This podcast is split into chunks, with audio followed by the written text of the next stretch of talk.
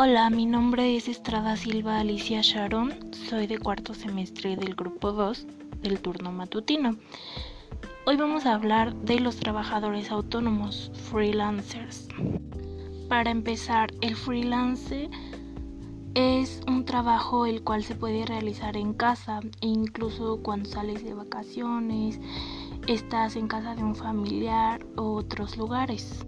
Este trabajo tiene muchísimas, muchísimas ventajas, ya que es un trabajo independiente muchas veces por cuenta propia. También se puede trabajar para empresas em, reconocidas o no reconocidas y sin horarios fijos. Este se puede realizar a través de dispositivos como computadoras, teléfonos o tabletas y se realizan trabajos o tareas relacionadas con la profesión u oficio de este para un tercero. Una de sus desventajas es que lleva ciertos costes en la seguridad social y muchas veces es un trabajo más demandante que uno tradicional.